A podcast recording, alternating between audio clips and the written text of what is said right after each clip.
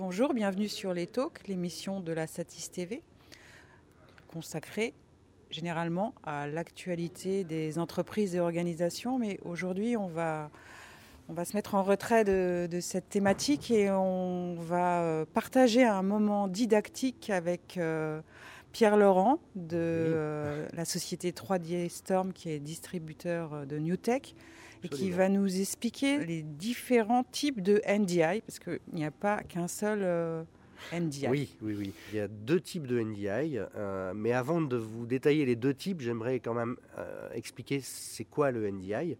Le NDI, c'est une combinaison de deux éléments. Un protocole qui permet le transport de la vidéo sur IP et un codec qui permet l'encodage de la vidéo sur l'IP. Donc c'est pour ça que euh, a, euh, on a deux types de NDI, euh, notamment en ce qui concerne les caméras PTZ. En fait, quand NewTek a choisi d'implémenter ce, nouveau, de proposer ce, ce nouveau format, ils se sont dit ce serait peut-être bien d'avoir des sources quand même directement en NDI.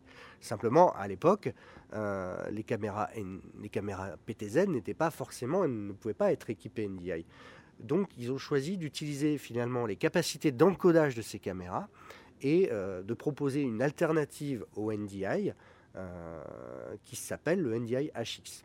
Où là finalement on va utiliser le codec H264 à l'époque, euh, enfin le codec pour, pour les caméras HD, H264, encapsulé en NDI. Donc l'intérêt c'est d'avoir une bande passante aussi réduite, euh, qui permet plus de souplesse éventuellement sur le réseau. Et euh, l'avantage, c'est qu'on pouvait euh, aussi profiter de la technologie NDI directement depuis le matériel existant.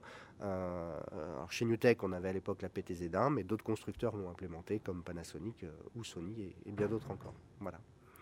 Hein, donc, ce qui est important de noter aussi, c'est, je parlais de bande passante, donc un NDI pleine bande passante va être aux alentours de 100-125 mégabits sur le réseau par source, là où le NDI HX est à 25 mégabits pour un signal HD.